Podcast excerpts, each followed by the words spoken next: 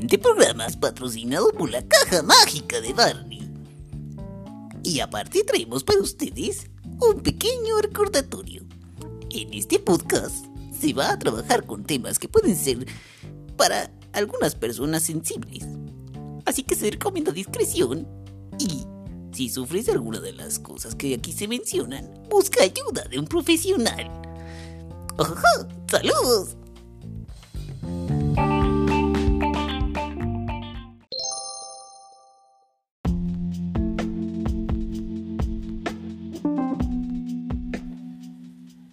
La creatividad es uno de los rasgos más importantes en el ser humano. Magnificamos los logros de artistas y competidores. Pero ¿qué detrás de todo ello? La fatalidad de la vida que pueden reflejar. Acompáñenos el día de hoy a descubrirlo. Bienvenidos. Esto es Espacio Plus Café. Sigamos haciendo café juntos.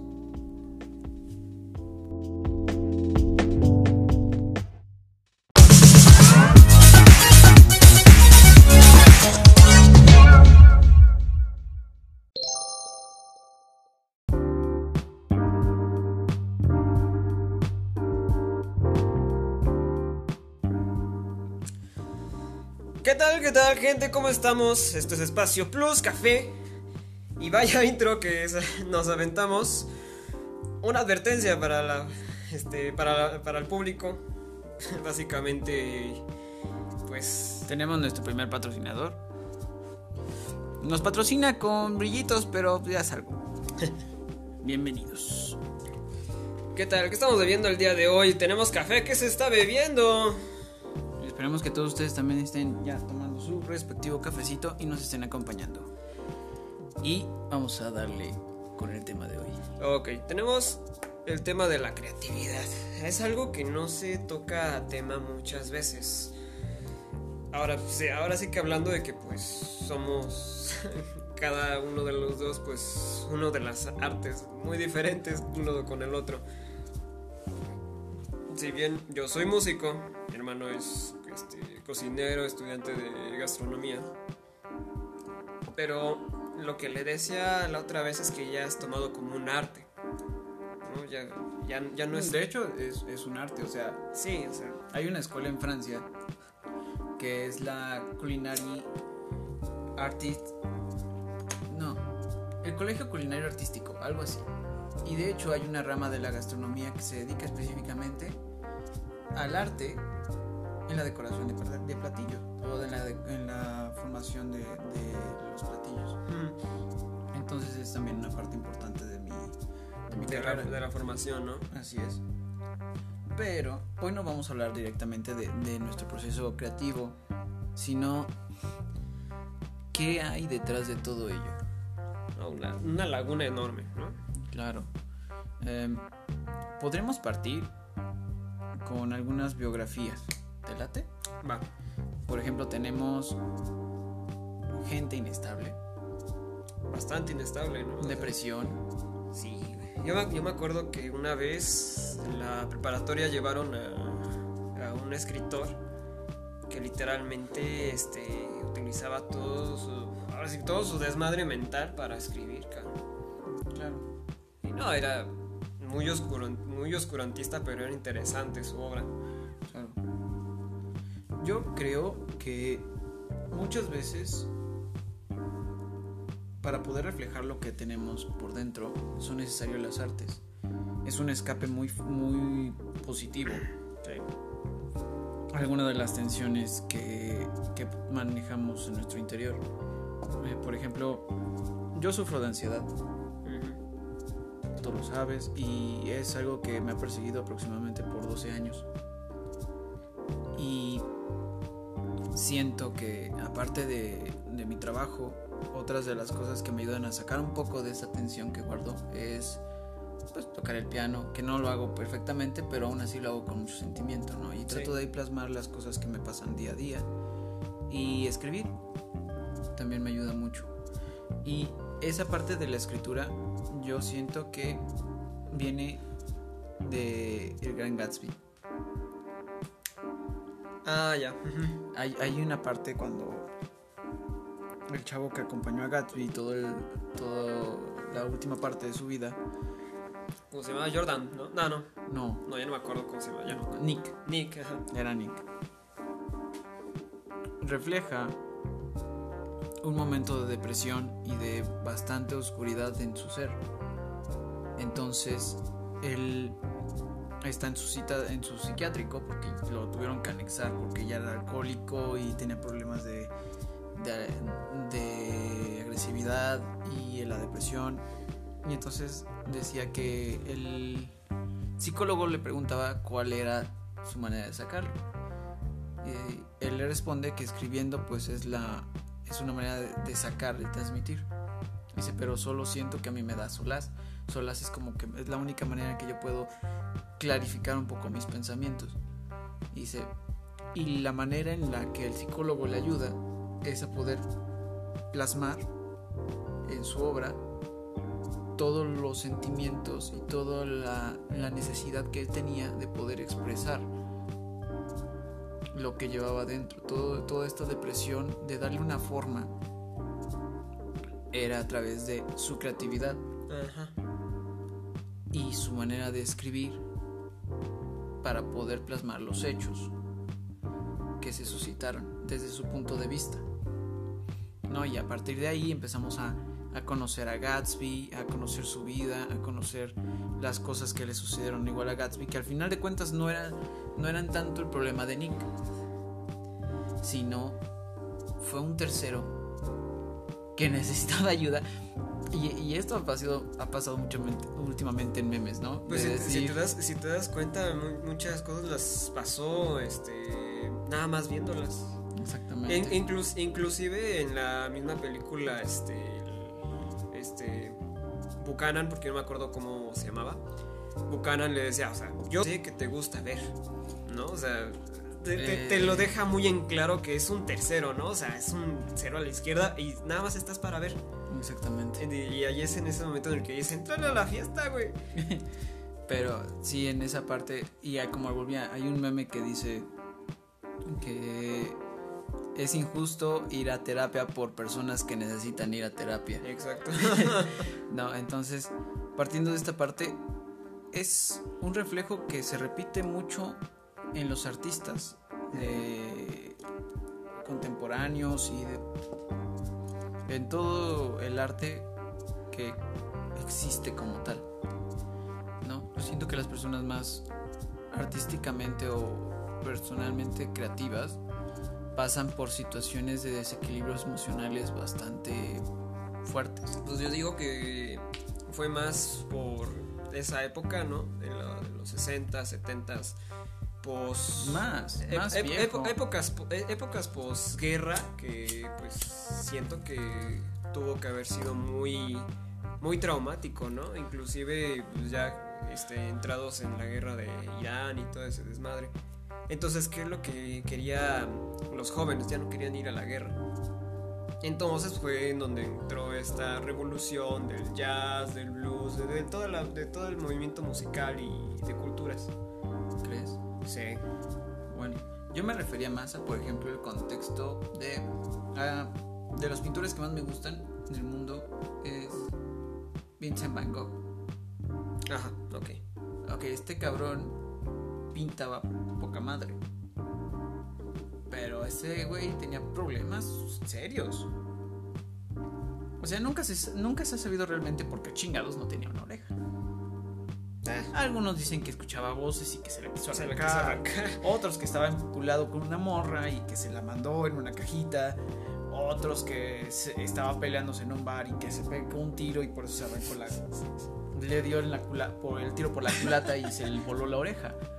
Pero la realidad, lo que confiesa en alguna de las cartas que le mandaba a su hermano, que era como su confidente, era que no estaba bien.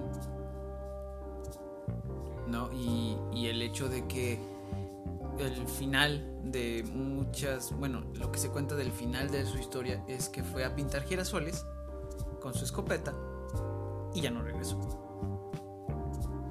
El final de Van Gogh, ¿no? Ese es el final Ah. de Van Gogh. otra persona. Pero es- esa fue- ese fue el verdadero final. No tenemos idea. Pero No. sí se suicidó. O sea, O sí sea, se la, la- suicidó. ajá, la cosa ¿Se es que suicidó? estaba Sí. hasta la madre de la vida que dijo hasta aquí, ¿no? Así es. Que pues es a lo que llegan muchos artistas que no pueden ser capaces de expresarlo, ¿no? Que viven muy adentrados en ese... Bueno, que, que lo tienen tan encerrado que... Pues yo digo, igual es parte de la ansiedad, ¿no? De que no, no sabes cómo, cómo expresarlo. Claro, también por ejemplo está el caso de Kurt Cobain, Ah, sí. que vivía con depresión y aún así fue una genialidad para el rock. ¿No? Y con él inició un, un tipo diferente de rock. Pues de ahí llegó el grunge. Exactamente. Ajá. Por él nació el grunge y esa es una creatividad. Exa- Exacto, hablando del grunge, dato curioso. Él no quería grabar el Unplugged. Él decía, ¿por qué chingados voy a hacer el Unplugged? Nosotros no tocamos este, música tranquila, nosotros somos un desmadre con nuestra música. O sea, tal, tal y como lo escuchas, ¿no? O sea, la, la canción que la canción que más este, se escucha, la Ten Spirits, creo que era. Acting Spirit. sí. La odiaba, era, era la peor canción que le podías mencionar y sin embargo es la canción más famosa de la banda. Pero pues igual, el mismo final, con un escopetazo a los 27 años. sí, no manches. También podremos hablar ya de México. Frida Kahlo. Esa pobre Esa- mujer esa- sufrió esa como no hay una pinche idea. La pobre mujer. Que, eh, eh, cualquiera que hubiera vivido con Diego, sí. no mames. Sí, aparte. Aparte. O sea, era inteligente, era refinada, era. Era un culo de vieja. Pero le pasaron cosas horribles. Desde el camión que se estrelló y le dejó jodida la espalda. Y ya empezó. Y, y también yo creo que parte de, de esta misma creatividad que podemos plasmar es que también llevan una vida bastante llena de cosas extrañas. sí, sí, lo creo. Sale, o sea, esta parte de, de que de no tener una vida normal. Pues yo digo que en su infancia vivieron la revolución, ¿no? Sí, Parte de su infancia, parte de la, de la adolescencia.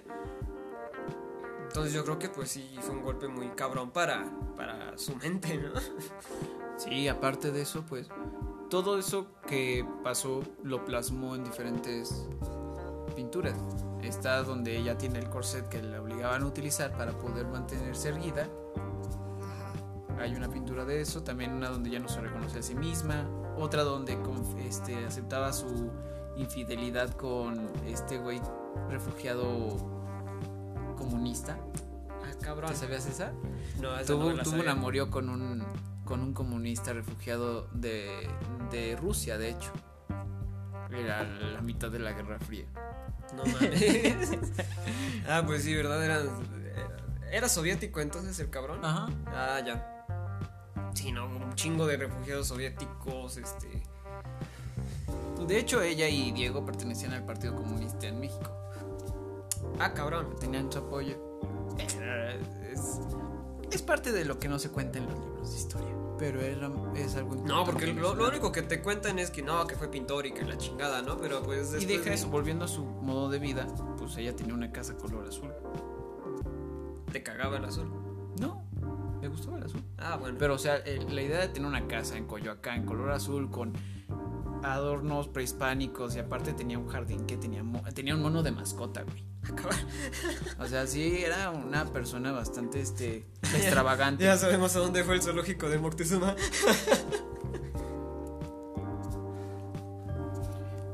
Da Vinci también la extraño.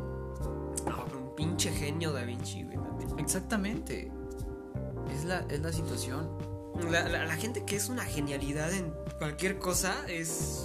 Es propensa a morirse a temprana edad, ¿no? Tal vez. Frida Kahlo no recuerdo que edad falleció, creo que a los 30. Todavía era joven. Sí. Pero sí, así es. También otra persona que se me viene a la mente ahorita que estábamos hablando de cosas extravagantes es Michael Jackson, Puta, güey. el rey del pop. El rey del pop, o sea, nadie lo, va- nadie lo va a bajar de ahí. Y eso es más contemporáneo porque Exacto. Eh, para los que tuvieron la oportunidad de ver su película, la primera, ah, ahí aparece la canción de Leave Me Alone. Ah, ya. de- En ese momento era el boom. eh, La película de. Bueno, el conjunto de este de. De Moonwalker, ¿no? Ajá, Moonwalker Esa. se llama la película. Está muy buena. Que tiene eh, todas las escenas inéditas de Bad y toda esa mamada, ¿no? Ajá, también. Sí, cierto. Bueno, pues en Línea Alone, en el video, habla de todas las. de todas estas cosas que la prensa le tachaba como que dormía en una cama, una cámara hiperbálica para mantenerse joven, que tenía su jardín enorme lleno de niños, que era acosador y o sea, es, es- es- de es cosas, que, es ¿no? que eres una estrella internacional y ¿qué es lo único que quieres cuando eres una estrella internacional? Cuando, cuando estás fuera de escena, déjame tranquilo, chingada madre. Y más actualmente también Justin Bieber sacó una canción que se llama Lonely. Esa no la he escuchado. Bueno, en ella habla un poco de. Está hablando de su biografía, o sea, conoció la fama muy joven, Sí. ¿no? Y llegó al éxito muy pronto. O sea, en el 2012 era un boom enorme. Pero también sobrellevó cosas tristes en su vida. Lleva años enfermo de una especie de cáncer, no recuerdo cuál es. Ajá.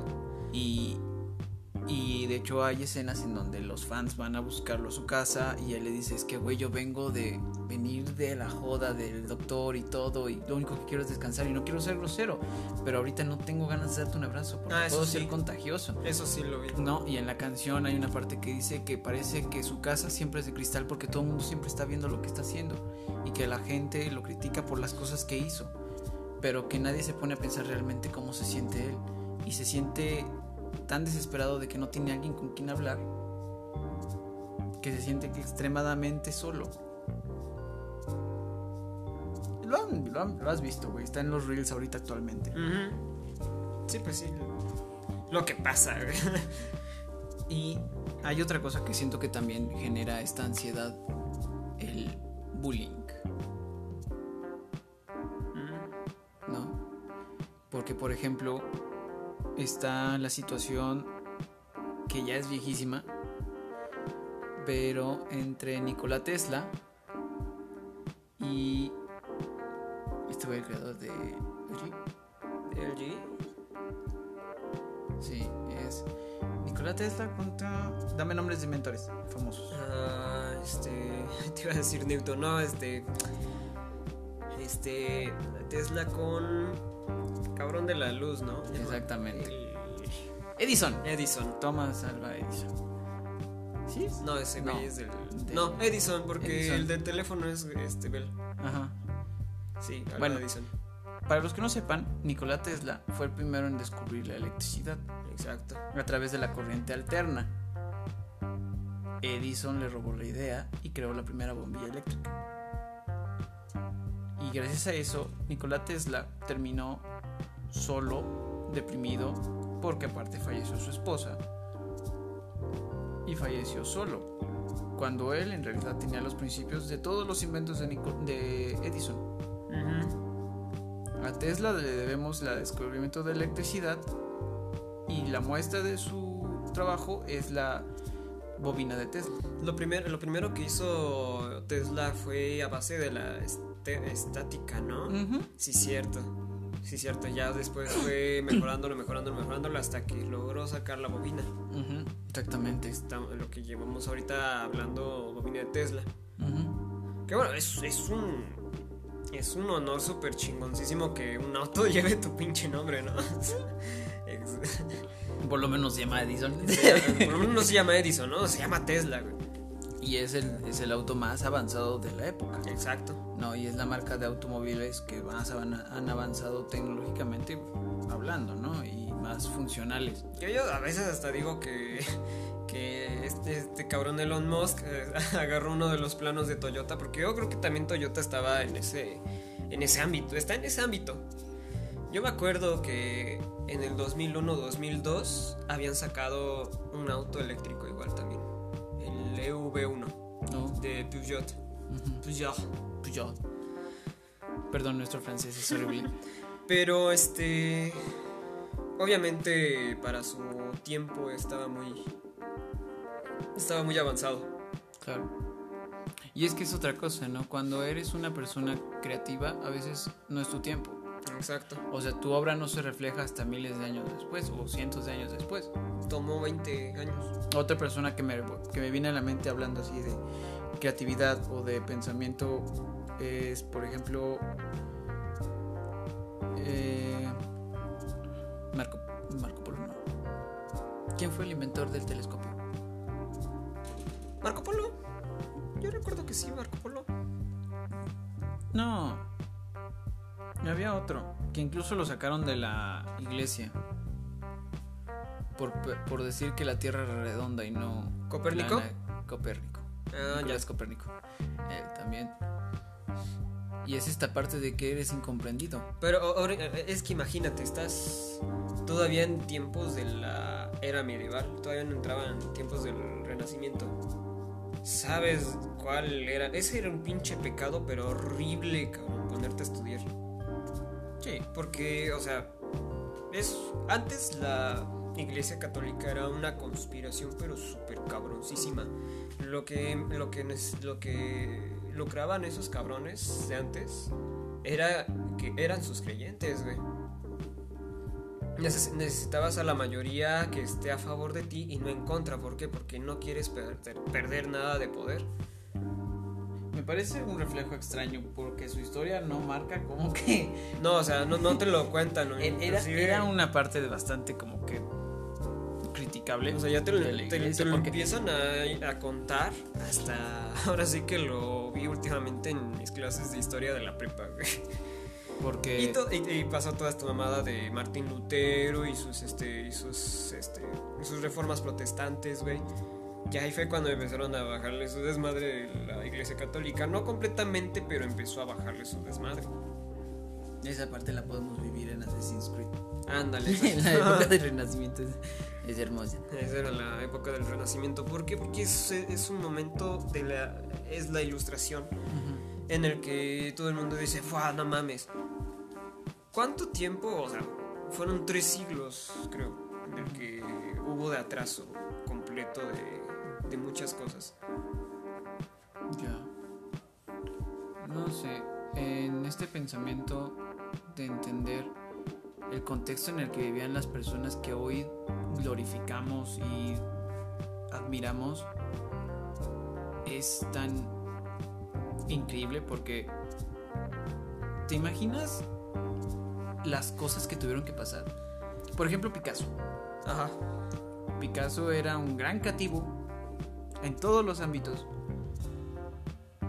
pero también le afecta esta parte de la Segunda Guerra Mundial. Tiene un cuadro donde él trata de plasmar la desesperación. Sí fue Picasso. No sé. Ahora sí que no, no, no te cacho mucho la idea. No, donde aparece una como luz arriba y tiene varias personitas así transfiguradas. Bueno, surrealistas como siempre ha sido él. Plasma como que el, efecto de la Segunda Guerra Mundial, de los bombardeos. Como que siempre sus obras fueron muy coloridas, surrealistas, este, cubistas hasta cierto punto. Y ahí es la única obra en donde se utilizan muchos niveles de gris. Porque también yo siento que la creatividad tiene que ir enfocada en el momento que está viviendo la persona creativa Sí. para también plantear la problemática social que hay. No, porque no solamente es como que introspectivo, también los grandes creadores han sido muy este muy tajantes en definir cuando las cosas no se están haciendo positivamente. Y, y si hablamos de escritores, por ejemplo, está Gabriel García Márquez. Mm, no, casi no lo Pero, o sea, habla de su contexto histórico para 100 años de soledad. Ajá. Es una obra que sí has visto. Eh, ahora que lo recuerdo, hay una obra que me obligaron a leer en la prepa, que seguro si lo leíste también, con Pedro Manuel. Ya hemos mencionado mucho al señor Pedro Manuel, a ver si le puede llegar algún día a este podcast para que lo escuche, que sí aprendimos algo. La obra se llama Aura. Ajá, sí me suena. Habla Sí, del sí, México sí. contemporáneo de sí. 1985-86, cuando hubo esta gran depresión económica y problemas con el gobierno. ¿No? Y también a base de ese tipo de situaciones nacen otras cosas. Por ejemplo, eh, lo del 86 Ajá. detona el rock en el rock punk en México, No, sí. ¿no? Que eso es una parte que yo creo que tú has de saber más. Un poco, sí. Porque el punk eh, en Latinoamérica llegó por dos partes. Si bien me acuerdo. Llegó por el lado de Perú y aquí en México. Fue. Es que. Sí, fue un movimiento después del rock and roll. Pues antes el rock and roll decían que eran punks, pero no, son eran rockeros. ¿no? De pinches desmadrosos y todo eso, pero pues dices, Como, como el tri. ándale, exacto. O todos estos este, grupos que eran los hooligans, este, Enrique, este, Enrique, ay güey, ah, Enrique, Enrique, Enrique, Enrique, Algún Quique Guzmán. ajá, Enrique Guzmán. También. Él, él era del. Era, era vocalista de. De. Los Tigrillos. Algo así raro se llamaba su grupo. Tenía nombres bien chistosos, o sea. Pero fue después del.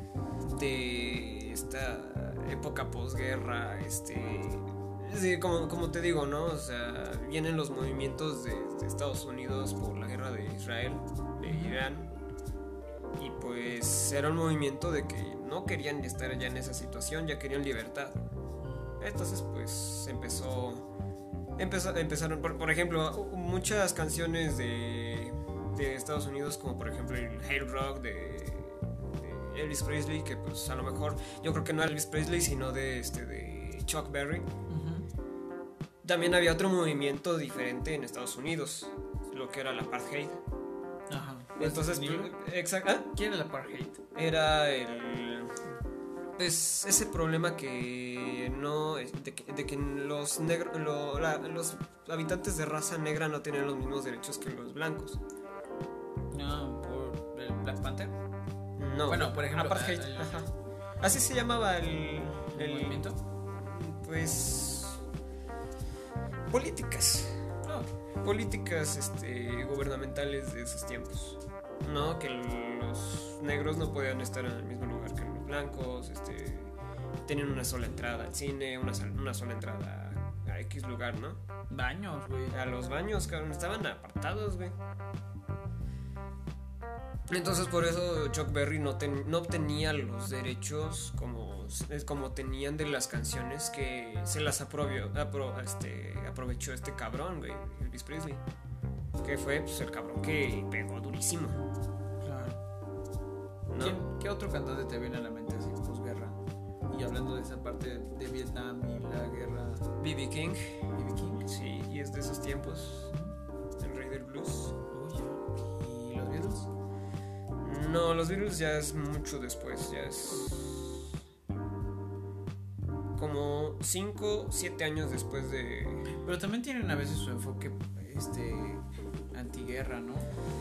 Cuando... Después de sus primeros cuatro discos, que fueron pop, Sí. ¿no? O sea, el clásico, el clásico rock británico de esos tiempos de Doors, este, los Beatles, este... Panther, Pantera, no, Pan- algo así, Panther. Tenía nombres también raritos. Pero el que más sonó acá en México fueron los Beatles. Y el que más conoces. Este, este, no, nota, nota no tan importante. Este, John Lennon era fan de, de Elvis Presley. Entonces tenía este complejo vocal que pues su voz era totalmente eh, limpia. Entonces pues no podía sacar este así a veces guturales o cosas este en específico. Y vivió con esa frustración todo ese tiempo que...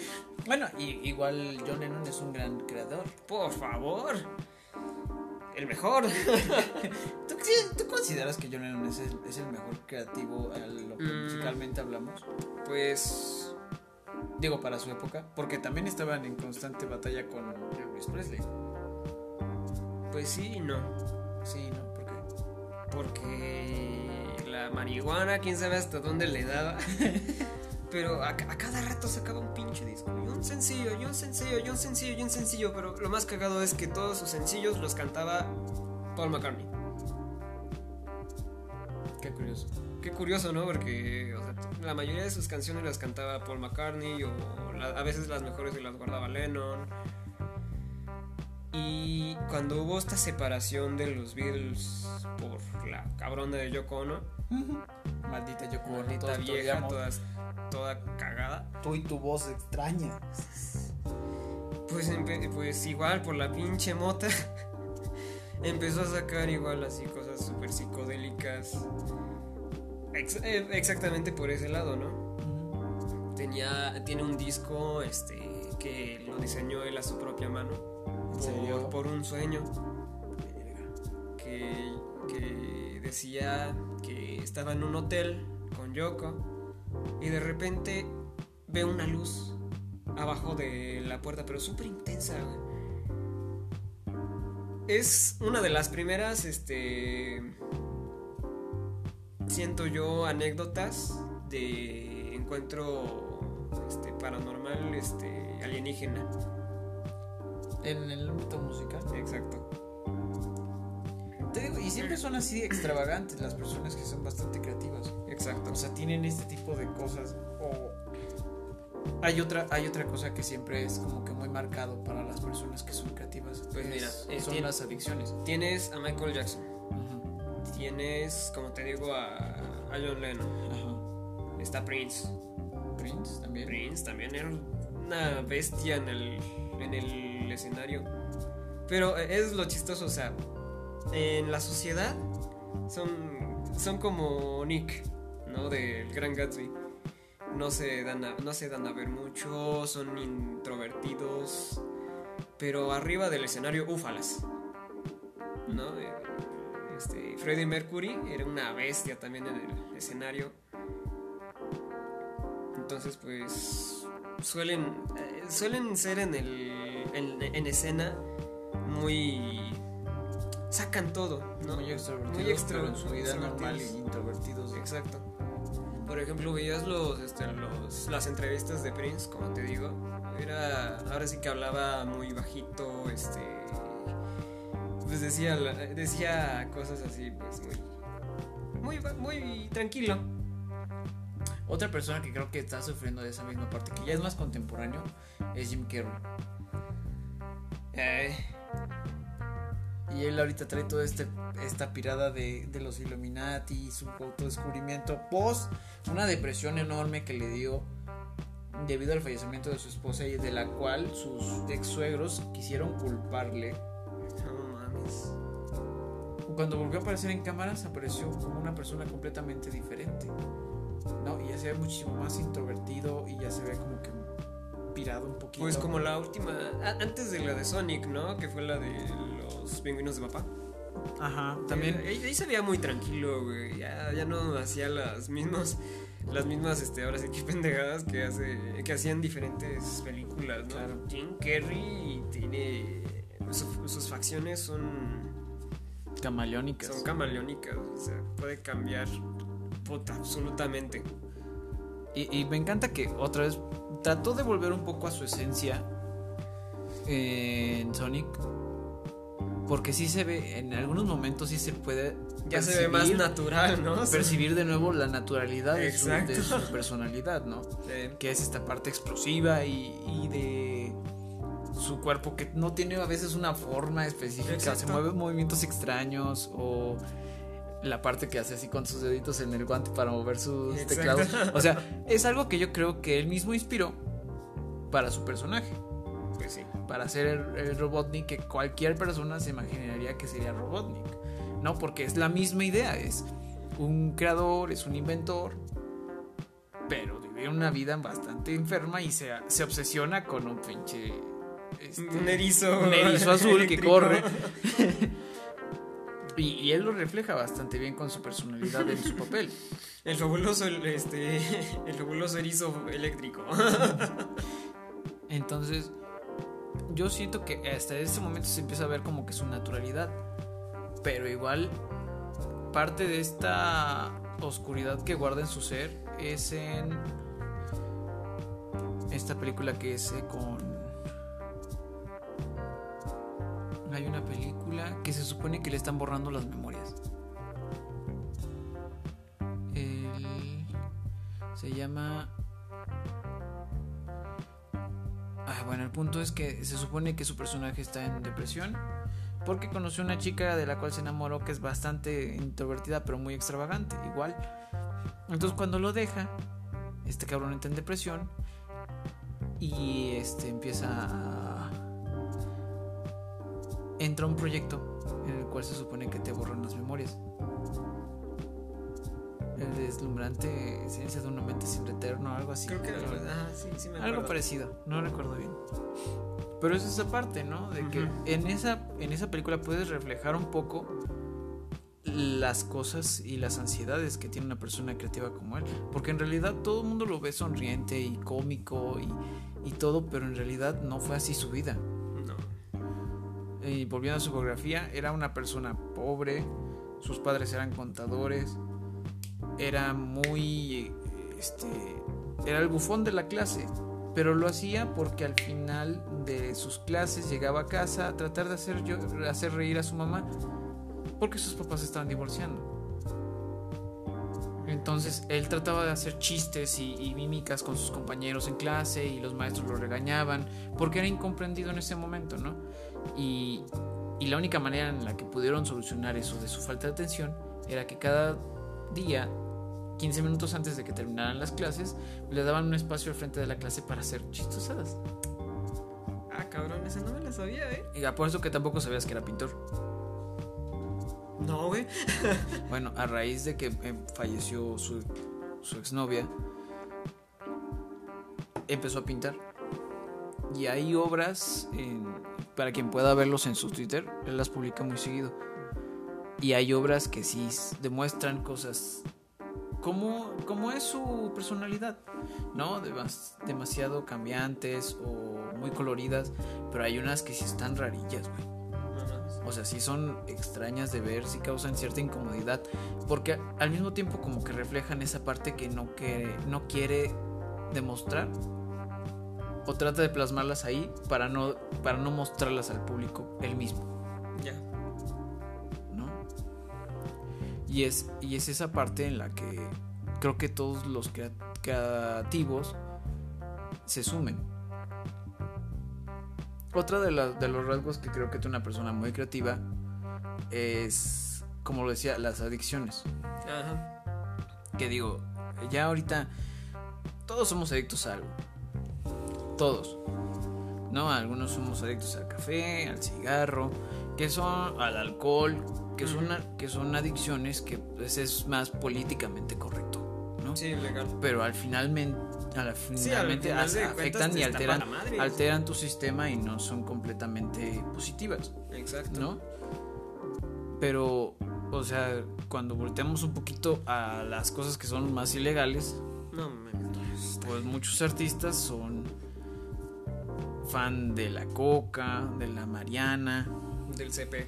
del CP, del LSD, Mm. ¿no?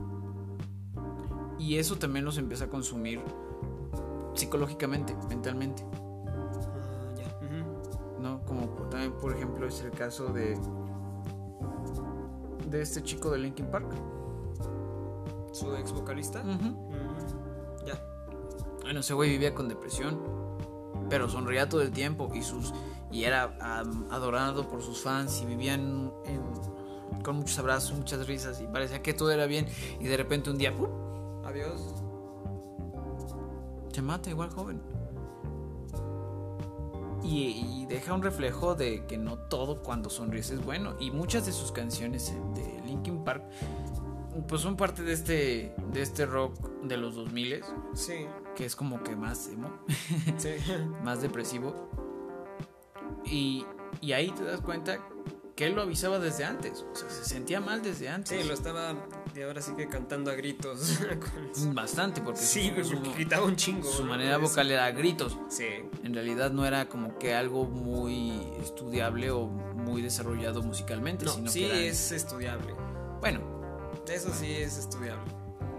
pero no era como que muy marcado musicalmente. Exacto, no, ahora sí que pues fue de los primeros que cantó este con Raspy Voice Scream, este Scream, Mm. con Scream. ¿Qué digo? Eso también lo hacían muchos cantantes de su época, pero no como el estilo que él Como el hacía. estilo, exacto. No, Linkin Park para mí es una muy buena banda y todo el mundo debería Sí, escuchar. no, ahora sí que fue el que hizo el parteaguas del del metal de antes al metal de después de puro Scream, ¿no? ¿Crees? Sí, yo creo que sí, porque antes, antes sí escuchabas este guturales y screamers, pero no este no tanto como después de Linkin Park. Pero creo que el metal va por otra línea completamente diferente. Sí, no, las distorsiones ya van más cabrón, güey. Bueno. Pero por ejemplo también otra persona, ya entrando un poquito más al rock, eh, Marilyn Manson. Que digo, no soy muy fan de su estética ni de sus rolas, pero no deja de ser un creativo bastante importante en el pop actual. Exacto. Y tiene las mismas características que hemos mencionado de todos los personajes famosos que hemos planteado el día de hoy. Vive con depresión, ha tenido problemas. Y si nos vamos a otras, a otras situaciones, de Amy Whitehouse, ¿hasta dónde te puede llevar Una pinche relación este una relación tóxica, tóxica. Y que no puedes terminarla? Y aparte con adicciones, y aparte Exacto. con recaídas y, y surgimiento y aparte cómo puede reflejar las cosas. Y si nos vamos a, a otro punto, que es muchísimo más como que nadie se lo imaginaría, es Britney Spears. Ah, la- la- las últimas noticias que ya surgieron, ¿no? De- Imagínate, güey. Pero es que, es que este, este es, es este pinche desmadre de que no tienes autocontrol de cómo ocupar tu pinche dinero, güey. Y, y aparte, Mu- muchos acusan a su papá de que no, es que eres sobreprotector y que retienes el dinero de tu hija y que la chingada, pero ponte del lado de tu pa- de- del papá, ¿no? O sea, dices, ajá, pero es que esta pinche vieja no sabe controlarse. Su pinche adicción es de que tiene dinero, vamos a comprar algo. Entonces pues, te vas a quedar sin algún, en algún momento. Y es verdad eso, o sea, y eh, provocó, se provocó muchos problemas ella misma que pues estuvo fuera de, de las hasta de las disqueras por mucho tiempo. y otra cosa muy importante es que sufrió por la mofa Sí, del, del público. Exacto. O sea, todos decimos de broma que, que tenemos un Britney cuando nos cortamos el cabello y nos rapamos. Hasta yo lo he, lo he dicho, o sea.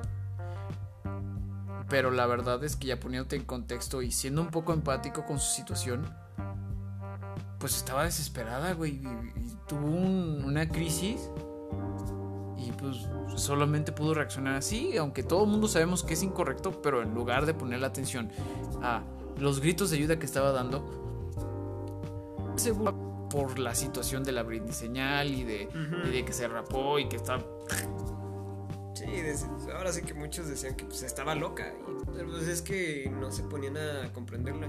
Y obviamente pues, antes no se prestaba, ¿no? O sea, pero siento que hasta la actualidad. O sea la gente no le pone atención a la salud mental. Y me pongo en, en esa postura no de decir la gente no piensa en tu salud mental no, ¿verdad? Porque todos están criados con la idea de que ir al psicólogo es malo, es incorrecto, es problemático, es, es que ya estás muy mal, es que estás loco. Y la verdad es que no es así. Exacto. Yo creo que la creatividad es un grito de ayuda.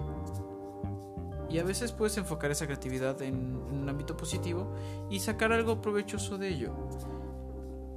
Pero ¿qué pasa cuando la creatividad es un grito de ayuda que nadie quiere atender y está ahí enfrente y después se preguntan, ay, es que ¿por qué se mató? Ay, es que tenía tanto por delante y se murió. Y he escuchado esa historia, es un chingo. Sí, por cada cabrón que se mata. Y hay gente que es muy creativa, pero que nosotros como sociedad no lo podemos aceptar. Porque tienen estas, estas actitudes introspectivas o que son muy callados. Reflejo de todo eso es que yo siento que todos tenemos algo creativo en nosotros. Siempre, ¿no? O sea, Tenemos una luz creativa, todos tenemos el mismo potencial. sí. algunos un poquito más que otros. Pero es que también la misma situación social o la misma, el mismo ritmo de vida nos lleva a que algunos podamos materializar la creatividad de una forma y otros de otra. Porque, por ejemplo, hay creativos que no, que no tuvieron tan mala suerte. En, en el ámbito de la cocina, por ejemplo, está Máximo Botura. Ajá. Que ese güey es creativo y tiene una vida de lujo. Y súper padre y nunca se ha quejado de nada. Pero siempre él tiene una razón social. Es uno de esos pocos creativos que en realidad no la pasaron mal, pero que sí entienden que otras personas la pasaron mal Exacto. y que no necesitan de tener que vivirlo él porque son empáticos. Y por eso tiene, por ejemplo, comedores mu- comunitarios. Tiene uno en, en México, tiene otro en Francia, tiene otro en España, que son patrocinados por su fundación para alimentar a gente de escasos recursos y darle este nivel de vida más adecuado para que no haya que recurrir a otra vez tener que escuchar que otra persona talentosa se mató. Pues. ¿No? Y es, y es este contexto de decir, ok, yo puedo ser creativo, pero siempre estoy en constante competencia con otras personas y eso tampoco es como que positivo para, para tu creatividad. Y volvemos, por ejemplo, al ejemplo de Tesla y Edison. Sí. ¿Por qué en vez de trabajar juntos se mataron unos a otros? Pues simple competencia, ¿no? Pero ¿en qué parte la competencia creativa es negativa? Pues yo siento. No. Te, te diría cualquier pendejada sobre este. sobre nacionalismo y la chingada, ¿no? Porque siento también que fue por eso, ¿no? Tesla, ¿de dónde era? Era alemán, ¿no? Creo. No, No, era, era, era británico. Tesla no es británico, güey, es ruso. ¿Era ruso? Sí. Bueno. Punto mal. Rusia, eh, Estados Unidos. Va para mal, ¿no? Ajá. Entonces yo siento que pues era, era esa batalla, ¿no? O sea... an- ante- Antes, antes, este, en la Guerra Fría, pues, era la batalla de quién llega primero, ¿no? Ahora hay otro tema que podemos tocar. La situación del talento. Mm. O sea, una cosa es ser creativo y, otra, cosa, es tener talento. Exacto. ¿No? Porque puedes ser muy creativo, pero si no tienes el talento para plasmarlo, Sí, no. no vas a llegar a Estás ningún lado, varado. ¿No? Y hablando ya de Nikola Tesla, ¿te acuerdas de la película del Gran Truco? Es ese reflejo de la creatividad contra el talento. Y Christopher Nolan creo que lo plasma bastante bien. Sí, ¿no? Y, y usa también como reflejo a Nikola Tesla. Yo, por la percepción que tengo del gran truco, es que el personaje de Hugh Jackman es talentoso. súper talentoso, ¿no? Es muy talentoso, tiene buenos trucos, tiene un buen ritmo de vida, la pasa chido. Pero el personaje de Christian Bale es la persona creativa. Y ya en el contexto de lo que conforma un gran truco, que es el planteamiento, la situación de tensión y el prestigio, es ahí donde podemos ver las dos caras de la moneda de lo que compara la creatividad con el talento. Hugh Jackman tenía el todo para encantar al, al escenario, ¿no? Y el otro era muy creativo, pero introvertido, Sí. ¿no? Y todo empieza con este pin truco del hombre transportado. Exacto, sí, nada más por ese pinche truco, güey. Entonces, la persona talentosa se enfrasca en la búsqueda de la comprensión De por celos de cómo puta madre hizo este truco tan complejo cuando la solución la tuvo siempre enfrente. No, lo peor de todo es que con quién chingado se agarra, ¿no? Con un, este, con un doble que es borracho hasta la madre. Entonces, pues, ¿cómo chingados desenmascaras ese truco? No, y lo peor de todo es que él mismo, el, personaje de Scarlett Johansson, se lo plantea. ¿Y si solo está usando un doble? Y Hugh Jackman, por su talento y por su orgullo, dice, es demasiado sencillo para él. Tiene que haber más y por eso se enfrasca en la búsqueda de Tesla. Y ahí es ficción. No sé si realmente se pueda duplicar a través de una bobina. ¿Quién sabe? Pero... Pero voy a- nunca lo intenten. no lo intenten, pero les voy a dar un spoiler. Cuando va a buscar a Nikola Tesla, Tesla le hace un un artefacto que hace que se duplique a, a través de una este Una bobina. una bobina. Pero como se duplica, lo que hace es este asesinarse a sí mismo. Entonces, vuelve el truco tan complejo cuando en realidad Christian Bale lo único que hacía es que encontró un doble borracho y le ayudaba a hacer el truco. No, no carecía de, de sacrificio porque él lo plantea muy bien. Sí. Que se tuvo que cortar el dedo a su clon igual y ambos tenían que vivir la misma vida, o sea, pero esa fue creatividad de él y la otra persona por celos se lo robó y llegó esto a su talento lo llevó a límites que no jamás creyó alcanzar. Todo para obtener el prestigio. Sí, pues sí. Pero ¿te imaginas también las ansiedades que pudo sufrir? O sea, 90 minutos de película. Creo que no, creo que dura dos horas. De dos horas, creo. No te llevan a entender la complejidad de los personajes como tal. Pero te puedes hacer una idea de su perfil psicológico cuando la ves. Sí. Yo siento que esta idea de que fue demasiado para él, pues fue lo que lo llevó a su propia autodestrucción con tal de llegar al prestigio. Y eso es algo que creo que muchos creativos con talento es lo que les pasa. Que obtienen tan rápido el prestigio o no obtienen el prestigio tan rápido y en búsqueda de ello es que fallan. Pero ¿cómo puedes introspectar en ti mismo cuando hay algo tan grande como lo es un- una sociedad que te impulsa cada vez a ser más sin detenerse a pensar si estás bien?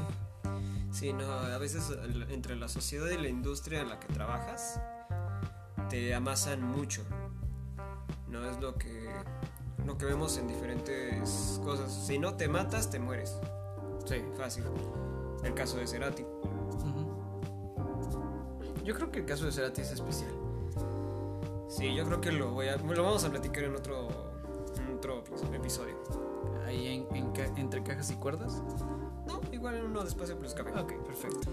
Bueno, y hablando de Espacio Plus Café, en un momento regresamos, damos un corte dramático. Este, vamos a hacer un poco de más café y regresamos.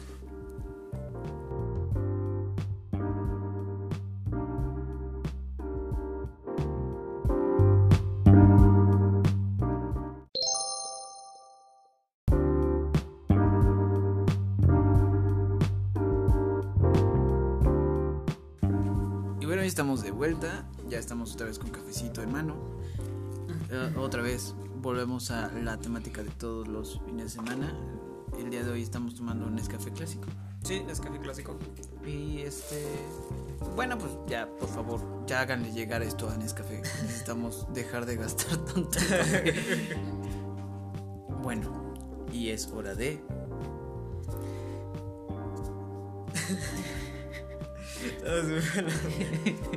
Es tiempo de. Reflexión. Perdón, vamos a hacer una corterilla bien hecha, disculpen. Una, dos, tres. Reflexión. no, va a ser un horrible momento. Perdón por sus oídos. Bueno, creo. Los voy a poner un poco en contexto de por qué mm, tuve ganas de tocar este tema el día de hoy. Bueno, como les comenté, al, eh, al principio yo sufro de ansiedad. Sí. Y siento que los momentos más creativos que he tenido en mi vida son cuando tengo euforia en cualquiera de mis sentimientos.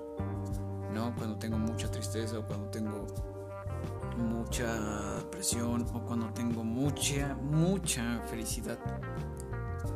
Esa euforia a veces es lo que se manifiesta en mis momentos de pues de, de De expresión, proyección. de proyección expresiva, así es. Entonces, llega un momento en mi vida en el cual dejo de ser creativo. Sí, nos pega a todos, ¿eh? Son algunas creativas que pegan en todos lados, ¿no? Y entonces esto me sumió en una depresión y en un círculo de estrés muchísimo más grande porque ya dejo de ser tan creativo como lo era. Y siento que eh, el día de hoy que estamos grabando fue mi primera cita psicológica después de mucho tiempo.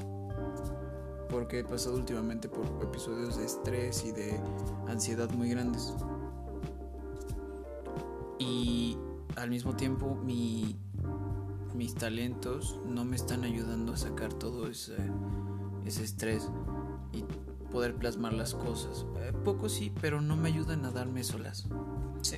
Entonces ya es necesario un apoyo. Todo- todavía no es tan confortable. No, ya no me encuentro en esa parte de que eso me calma, Exacto. sino necesito algo más. Y es a lo que quería invitarlos, ¿no? A que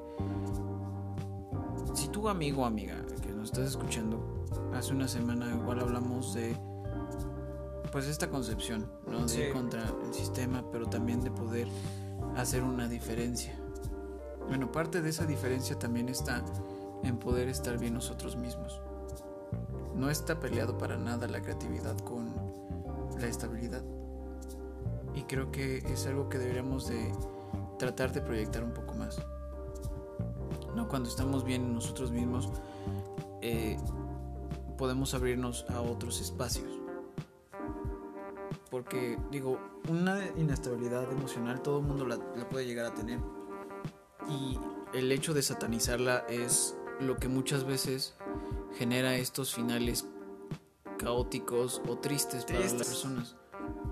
Entonces, para evitar todo eso, si es necesario que se traten o que busquen ayuda si lo requieren. No, la creatividad es algo, es una, es un arma de doble filo. Yo platicaba con alguien en alguna ocasión. Mi ansiedad me enseñó a crear cuadros sinópticos en mi cabeza. No de una idea a partir y empezar a desarrollarla lo más rápido posible. Y eso es una herramienta que me facilita muchas cosas. Pero al mismo tiempo es una es un arma de doble filo porque es lo que desencadena mi ansiedad cuando tengo una idea negativa. Entonces, cuando ya no eres autosuficiente para ti mismo, cuando ya no te puedes tú solo, es necesario recurrir a la ayuda de un profesional. Y es que si tienes un talento, debe hacerte feliz, no triste. Y a veces cuando buscas a los autores más reconocidos de poesía, por ejemplo, sus temas son tristes, son lúgubres, hablan de abandono, de soledad, de rupturas amorosas, que nosotros disfrutamos mucho como audiencia, pero al final de cuentas es Sí, es- ese reflejo de lo que no queremos ver en nosotros mismos. Sí, no, son, son gritos de, de que estás diciendo, güey, estoy mal.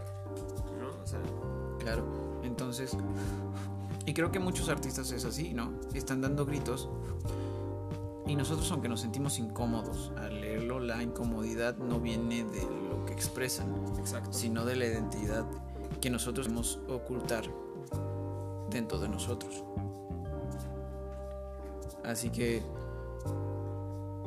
yo creo que si estás pasando por un momento malo en tu vida y tienes esta laguna creativa,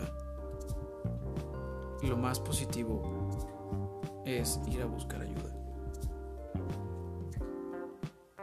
Y no quedarte con los brazos cruzados, porque mucha gente se nos ha ido así.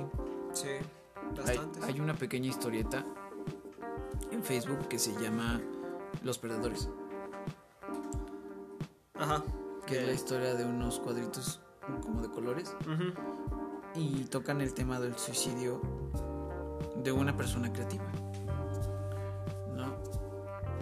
Sí, que su forma de expresarse es escribiendo Exactamente.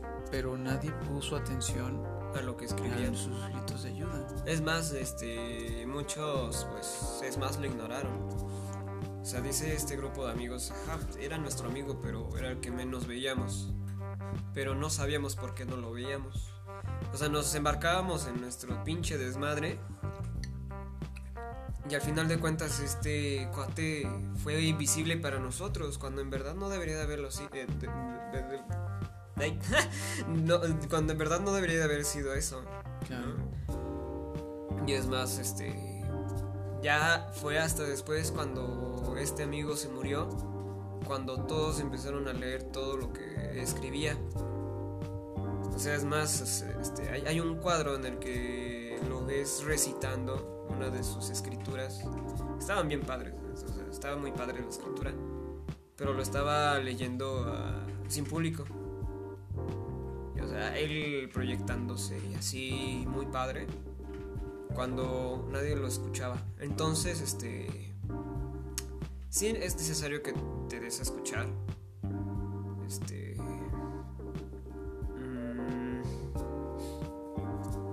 por lo menos busca apoyo entre tus amigos, ¿no? Y si no te dan apoyo tus amigos, búscate otros amigos. Búscate otras amistades, otros círculos sociales en los que en verdad seas aceptado. Porque yo lo viví cuando apenas estaba empezando a tocar guitarra, apenas estaba empezando a cantar. Que, ah, dato curioso, el 21 de agosto cumplo nueve años de haber aprendido a tocar la guitarra. Bueno, de haber empezado. Pero sí, sí la pasé a veces mal porque pues cuando empiezas eh, es un mar de conocimiento y quieres aprender más y más y más y más y más y es el momento en el que no, no te quieres callar porque sabes que, que, bueno, tú piensas que es algo bueno. Pero lo que la gente no ve es que pues pues siente que eres un estorbo o que o que eres un escándalo, ¿no? Entonces, pues siempre estuve en este grupo de amigos en el que pues está un amigo que se llama Ángel. También este aprendimos a tocar guitarra juntos, este componíamos, este pues sí, bueno, no componíamos por completo todo porque este, solamente compusimos una canción. Pero pues este él me apoyó mucho. Él me dijo, "Eres una chingonería." que pues a veces no me la quiero creer tanto porque me, me ahora sí que me dan los humos y me siento chingoncísimo. Y cuando digo, no, espérate, güey, todavía estás abajo, Claro. ¿no? Pero sí se da ese caso en el que te dicen, no, ya cállate, o que este, ya hasta caes mal, y que la chingada, guarda tu pinche guitarra. Pero es algo que no comprenden, o sea, veía a mis compañeros jugaban fútbol a cada rato. Está bien, ¿no? Y es ahí donde cambias el talento por la creatividad. Exacto, y, y, hay, hay que, hay que juntar a los dos, este, hay que tratar de buscar tu talento y tratar de impregnar esa creatividad en ese talento, porque eh, tienes creatividad para todo, pero tienes que buscar una forma de impregnarlo, ¿no? Antes de la pandemia empecé otra vez a componer, entre que estudiaba y entre que componía. Y me llegó este momento de laguna. Este momento de laguna creativa. Y pues sí. Casi no lo platicaba. Es más, este. Somos tres. somos tres amigos, Mario, este, Ángel. Que pues nos sobrellevamos, ¿no? Y. Y es. está, está chido cuando te dicen. Cuando vayas a tocar, yo voy a estar ahí contigo. ¿No? Es más, llámame y yo te apoyo. Entonces, busca tu lugar entre la gente y busca a la gente que en verdad pueda apoyar. Claro.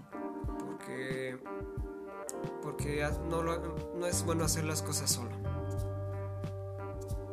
En parte, la soledad es buena siempre y cuando te enseña algo de ti mismo. Exacto.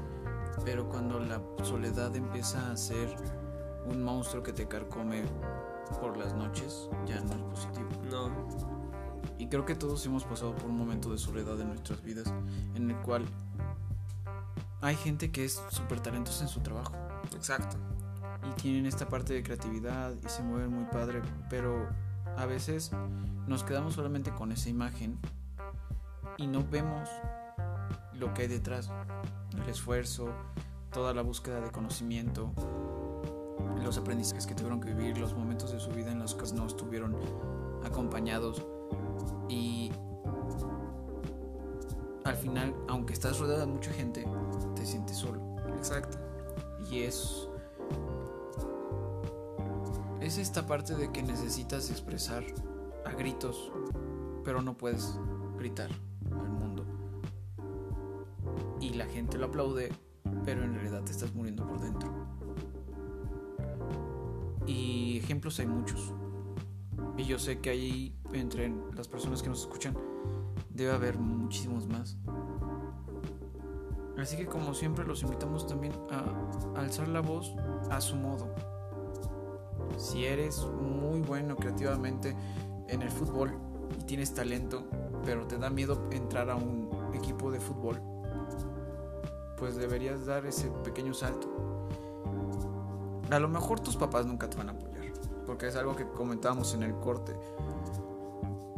Antes de que yo entrara al ámbito gastronómico, mi sueño era ser arquitecto.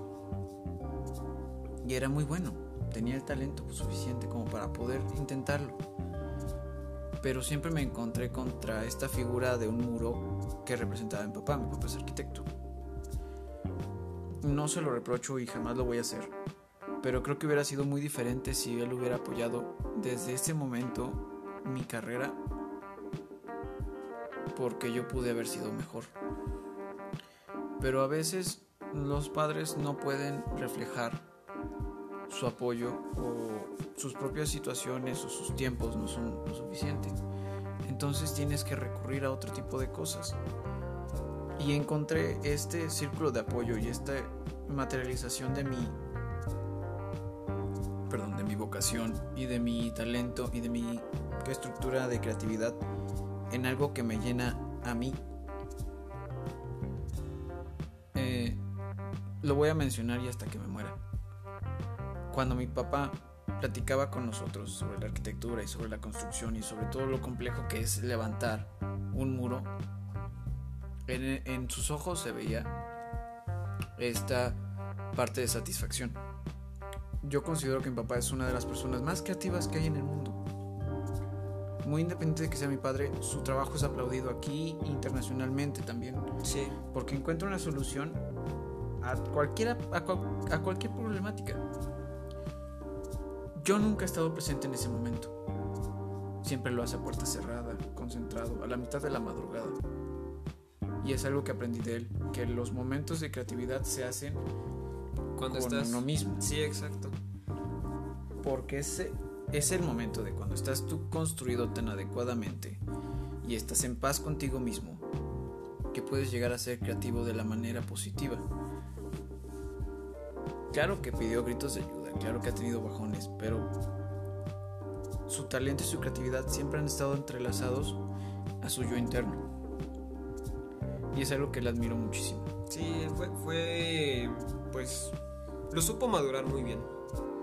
¿No? De- después de esa inquietud de un joven este, universitario a un arquitecto hecho y derecho.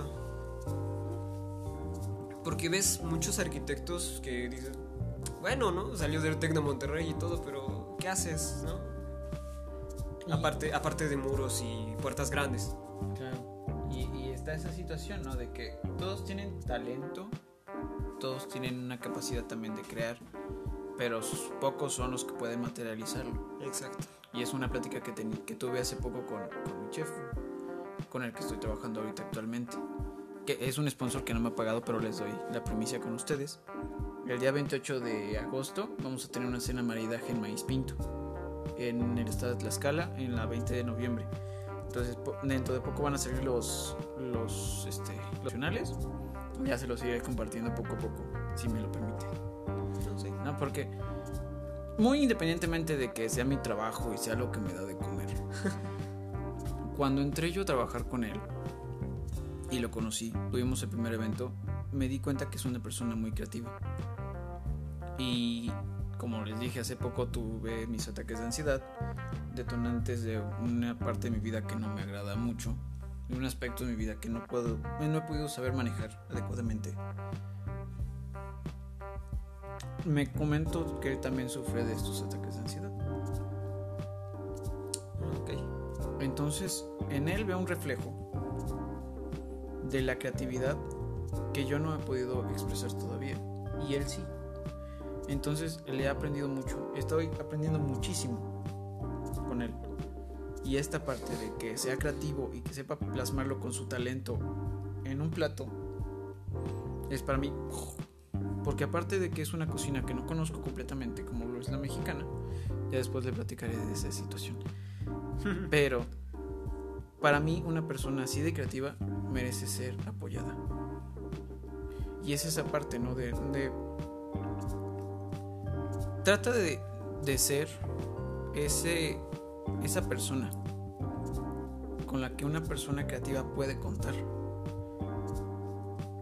para materializar las cosas. Ese apoyo, ese decir, no hay pedo, yo te apoyo. Es esto, ok, vamos a intentarlo, vamos a sacarlo.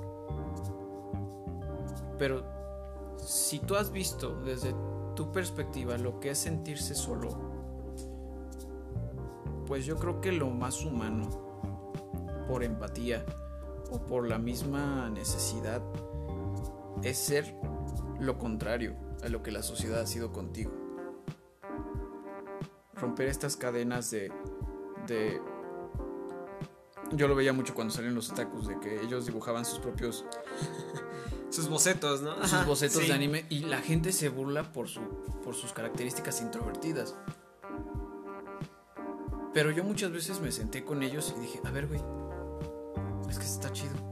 Es que puedes poner esto y esto y acá. ¿Y, qué tal si haces eso?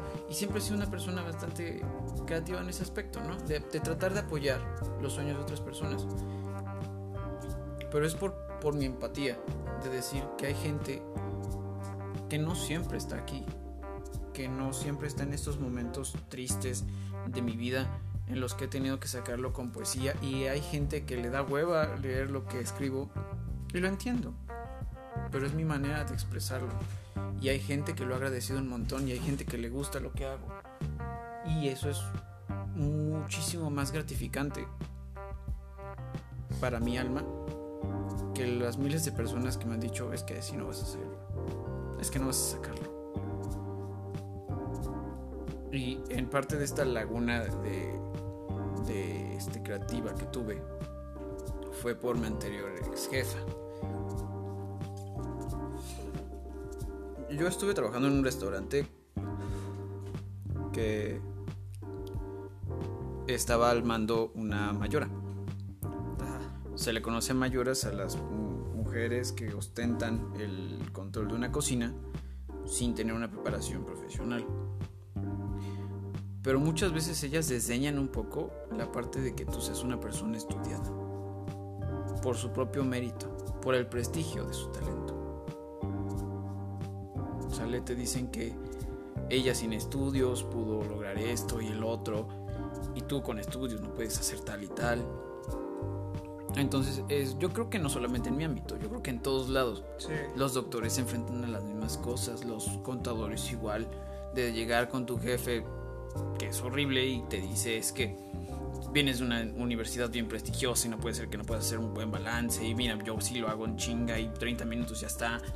O los abogados que también tienen esos luchas de egos bien perrones. ¿No?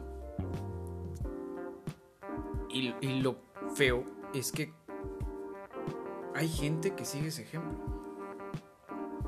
No de llenarte de tu orgullo y decir, ah, pues es que yo soy más chingón porque pasé por esto y por esto y por esto. Y no es por ahí las cosas que yo creo que nos harían unas mejores personas y una mejor sociedad. Yo creo que al final de cuentas siempre es este aprender uno del otro, ¿no? Exactamente. Porque un jefe ordena, pero un líder te acompaña. Exacto. Te enseña. No te demerita. Obviamente en todos los aspectos laborales y en todos los aspectos sociales, pues está esta jerga de decir, ah, pues es que eres medio pendejo. Pero te enseñan. Exacto. ¿No? Y hay unos que se quedan como, ah, pues es que eres bien pendejo. No, es. eh, y, te, y te abren. No, lo, lo- lo mejor, lo mejor sería así como, oye, ¿qué estás haciendo? No, pues que esto es- me está costando, güey, mira, puedes hacerlo de esta otra forma, ¿no? O sea, la finalidad también podría ser, este, pues, optimizar los tiempos de, del trabajo, ¿no? Y sobre todo, pues, hacer el trabajo menos pesado. Eso es parte de una sana convivencia. Y la verdad es que sí. En, en mi ámbito vuelvo a lo mismo. Sí. O sea, y se lo comentaba a la psicóloga. Que mi trabajo es de mucho estrés. Todo el tiempo hay estrés. Todos los días. Pero es algo a lo que te acostumbras. Pero hay estrés que te ayuda a tu, a tu labor en mi ámbito. Y hay estrés que no es positivo. Pero al final de cuentas, una persona que te quiere ver crecer, que de verdad tiene esta, esta ímpetu de impulsar talentos, porque hay gente muy buena encontrando talentos y los impulsan. Pues sí, te, te podría poner el caso de Yanni, ¿no? Ah, Por ejemplo, Yanni ese, pues ahora sí que este no se enfrascó en talentos musicales de solamente de Estados Unidos, solamente de Grecia, sino ha tomado lo mejor de cada parte. Tenemos el caso de Ming Freeman de China, tenemos el caso de Pedro Ustache de, Ve- de Venezuela. Y son talentos que puedes ir tomando de, de lugar en lugar. Otro caso, guitarrista este Pedro Estañaro, el mejor de Latinoamérica. y los impulsa. Y los impulsa, los y inclusive yo creo que hasta les enseña, ¿no? El caso de, por ejemplo, si pueden escuchar este, esta pieza Nightingale, este Yanni la compuso él estudiando la flauta china. Pero sin embargo, tienes a un flautista, a un multiinstrumentista de viento, que te puede apoyar a tocarla. Entonces yo siento que ahí fue el momento en el que hubo enseñanza. Y, y- y es algo muy padre porque de ahí, de ahí tomé la idea de que la música es tan internacional que es un idioma universal, ¿no? O sea, ¿cómo, cómo chingados hablas con un, chi- con un chino saliendo solamente a hablar griego e inglés? ¿No? Porque Ming Freeman no creo que hable inglés, No completamente. no completamente, pero tienen este idioma característico de los dos que es el piano teclado. Ujú. Y lo funcionan muy bien, inclusive hasta parece que hasta da pauta a, este, a la, al, a la, ¿cómo se llama? A la... Ay, pendejo. Se van las palabras a la improvisación. Porque sabes tú que son personas estudiadas y que tienen el talento para hacerlo correctamente. Claro. Yo creo que eso es, es aparte tema para otro podcast, pero y ya les contaré esa anécdota. A principios de la pandemia conocí y entrevisté a un chef se llama Lalo Plasencia, en donde en sus podcasts, que si lo pueden escuchar eh, está igual aquí en Spotify, se llama El Sexto Sabor, que es una catarsis, es parecido a lo que nosotros hacemos, pero específicamente de gastronomía para los que quieren estudiar gastronomía, que estén ahí afuera de oyentes. Y él plantea que a través de las técnicas encontramos el idioma universal de la cocina. Y yo creo que en todos los ámbitos encontramos ese contexto, ¿no? De decir que hay un hay algo que nos enseña o hay algo que podemos hablar una persona de otra aunque seamos de nacionalidades diferentes. Sí, ¿no? exacto. Y, y todo eso parte a raíz de esta, este talento que tenemos, ¿no? Es como tú sabes utilizar la estufa, yo sé utilizar la estufa, vamos a cocinar, chico. Exactamente. Eh. Pero igual no es solamente cocinar por cocinar, es poder materializar la creatividad del- de la persona que está a la cabeza a través de tus herramientas. La creatividad nos va a enseñar a todos a que podemos llegar más lejos, a no conformarnos. Y en parte, eso también es necesario abrirte a aceptar tu creatividad. Porque hay muchos creadores de closet que no se animan a decir o a hacer cosas por el miedo del que dirán. Los clásicos anónimos, ¿no? Exactamente. Y la verdad es que en una época digital tan globalizada, te lo dije el otro día, Sí. ya es bien fácil ser escuchado. Exacto. Y en parte, Blue Twist, espacio Plus Café. ¡Ojo! y esa fue parte de la idea. Porque lo voy a lo voy a exponer a mi hermano en este momento. Él es una persona muy introvertida. Le cuesta hablar con las personas, le cuesta entablar una conversación y tener este tipo de empatía. Cosa contraria a lo que yo soy, soy una persona muy extrovertida. Introvertida al principio, pero soy extrovertido. Un poquito, más que tú. Y la idea de que hiciéramos este podcast para hablar con ustedes es que entre él y yo tenemos un idioma común. Estas conversaciones a veces las tomábamos a las 11 de la noche y terminábamos a las 3 de la mañana porque no dejábamos de hablar y hablar y hablar y hablar. Sí, exacto.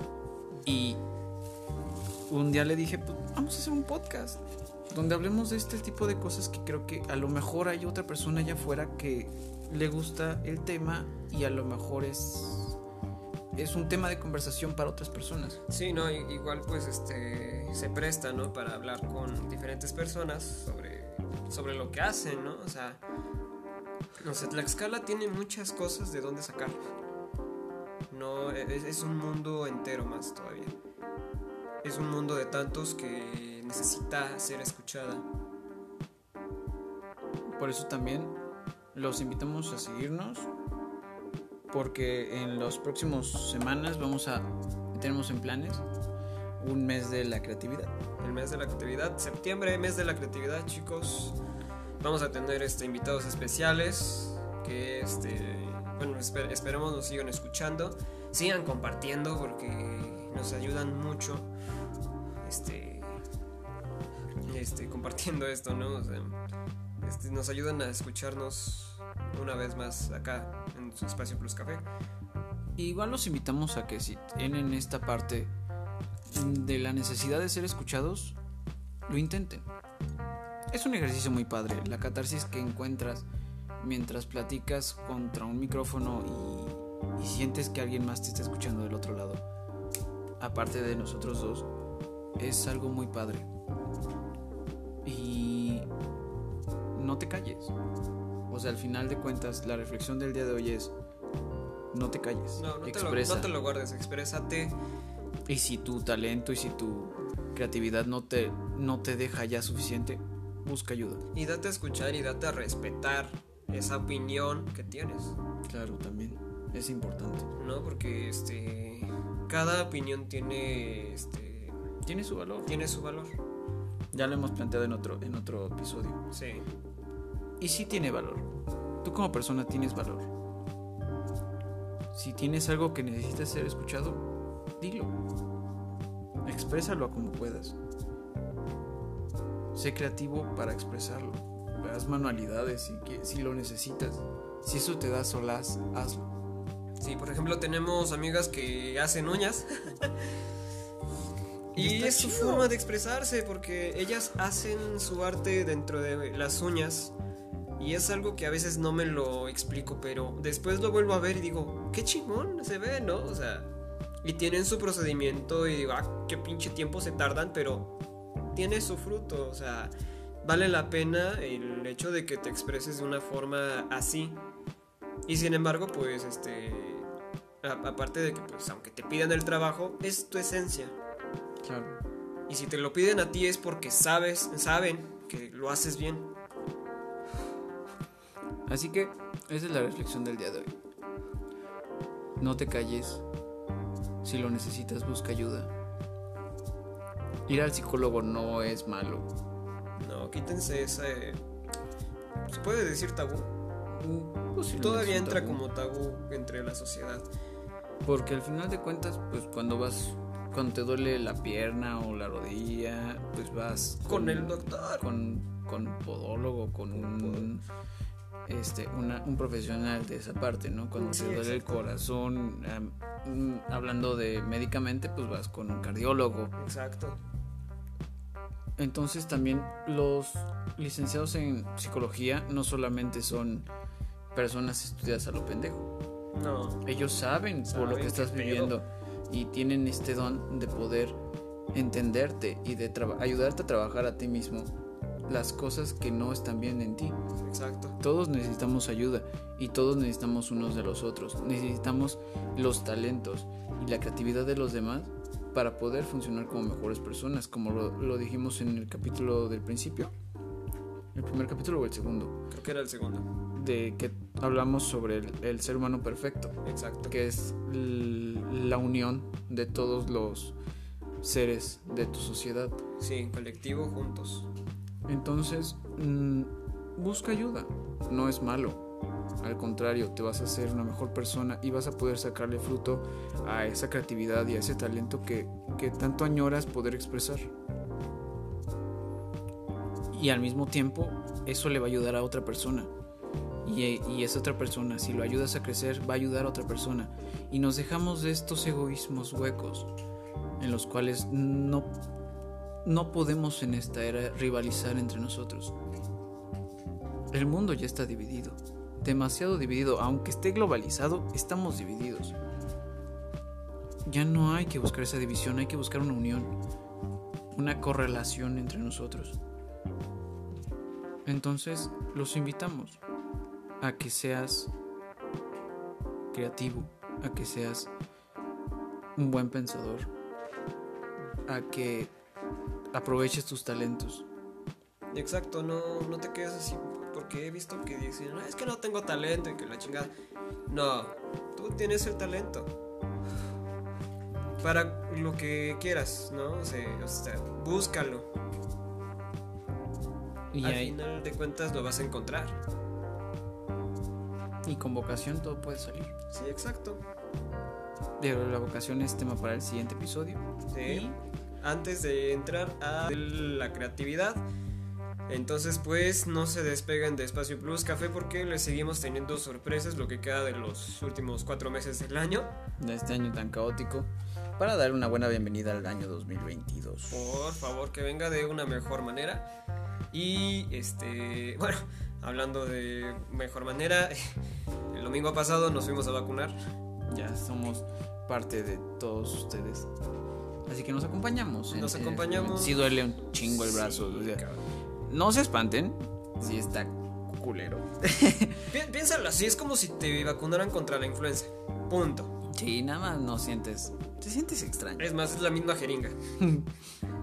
Pero sí, vacúnense, síganse cuidando, cuídense unos a otros. Y bueno, nosotros dejamos hasta aquí el día de hoy nuestro podcast. Eh, nos despedimos. Yo soy Giovanni Hernández. Les agradezco mucho las personas que nos han ayudado a compartir, los que nos siguen.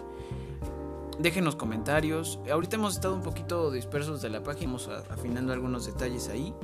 Pero pues estamos preparando algunas cosas especiales para ustedes y ojalá y nos sigan escuchando. Sí. Pues bueno, este, yo también me despido, soy Yolanda Hernández. Esto fue Espacio Plus Café, episodio 4, apenas. Pero que, este, pues sí, vamos, Bueno, este bebé ya tiene un mes. ya vamos por buen, sí, por un mes, el cuarto episodio, cuatro semanas. Ojalá les guste. Sí, porque ahora sí que esto no se queda al aire, ¿no? Aprovechenlo, este... Ahora sí que nosotros, lo, co- como en todos los episodios anteriores que se los, se los hemos dicho, esto lo hacemos con amor, de todo corazón. Y este... Pues otra vez, si tienes talento, no te lo guardes. Si tienes creatividad, úsala. No es malo ser creativo. Este... Y cuídate mucho. Vacúnate. Si vas a manejar, no tomes. Y si tomas, no manejes. Y bueno, nos despedimos el día de hoy. Muchas gracias por escucharnos. Dale, chavos. Hasta pronto. Sigamos haciendo café juntos.